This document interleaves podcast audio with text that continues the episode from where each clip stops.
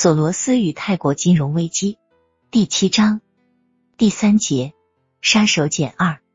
这种繁荣、萧条、序列的潜力经常存在。索罗斯的投资哲学认为，因为市场经常处于波动和不稳定状态，所以繁荣、萧条、序列易于产生。赚钱的方式就在于寻找使这种不稳定资本化的途径，寻求意想不到的发展。当然。艰难的部分就在于鉴别一个繁荣萧条序列。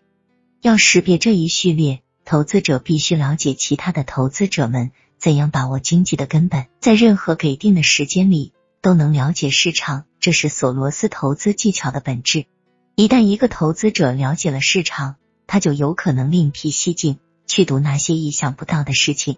假定一个繁荣萧条循环即将发生或已经开始，怎样去把握一个繁荣？萧条序列呢？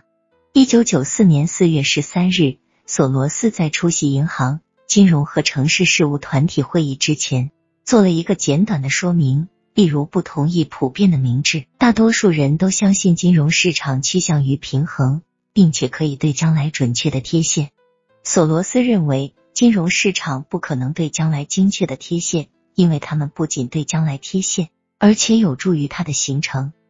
一旦你了解了。市场在嫌些什么？你就要从其他方面积极行动，为那些意想不到的事件下赌注。他说，有时候金融市场会影响股票发行的基础，虽然市场只应该去反映他们。这种情况发生，市场便进入了动态的不平衡状态，这时行为就会完全不同于高效率市场理论所设想的一般状态。这种繁荣萧条序列并不是经常发生。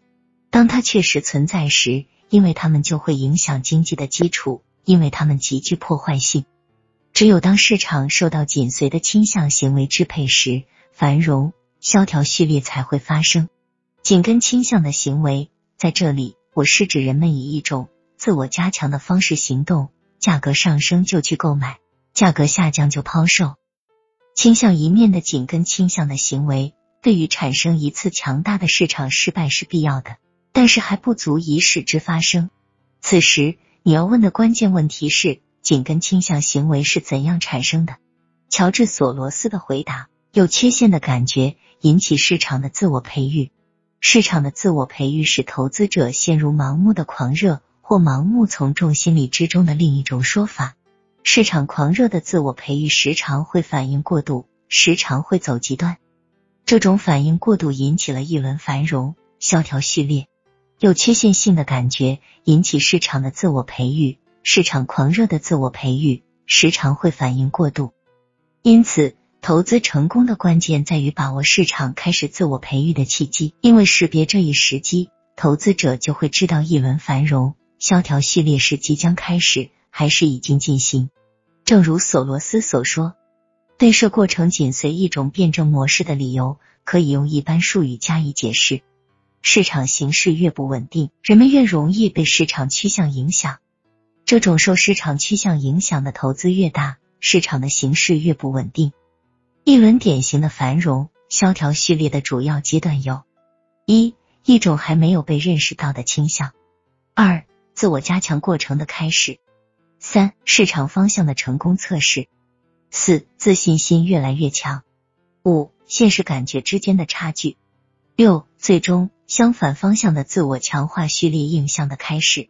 索罗斯还论证说，当一种倾向持续存在时，投资交易的意义更大，而且偏见紧随着倾向，以致倾向越严重，偏见越强烈。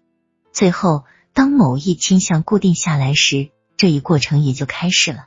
百荣文是纽约摩根斯坦尼地区的美国公平投资战略家。也是索罗斯的密友，他把索罗斯的理论用简单的语言表述为：他的观点是，事情进展良好，然后就会变得糟糕。你应该知道，当事情进展很顺利的时候，它将会变得糟糕。把他的理论简单化，最重要的就是要意识到这种趋势的变化是不可避免的。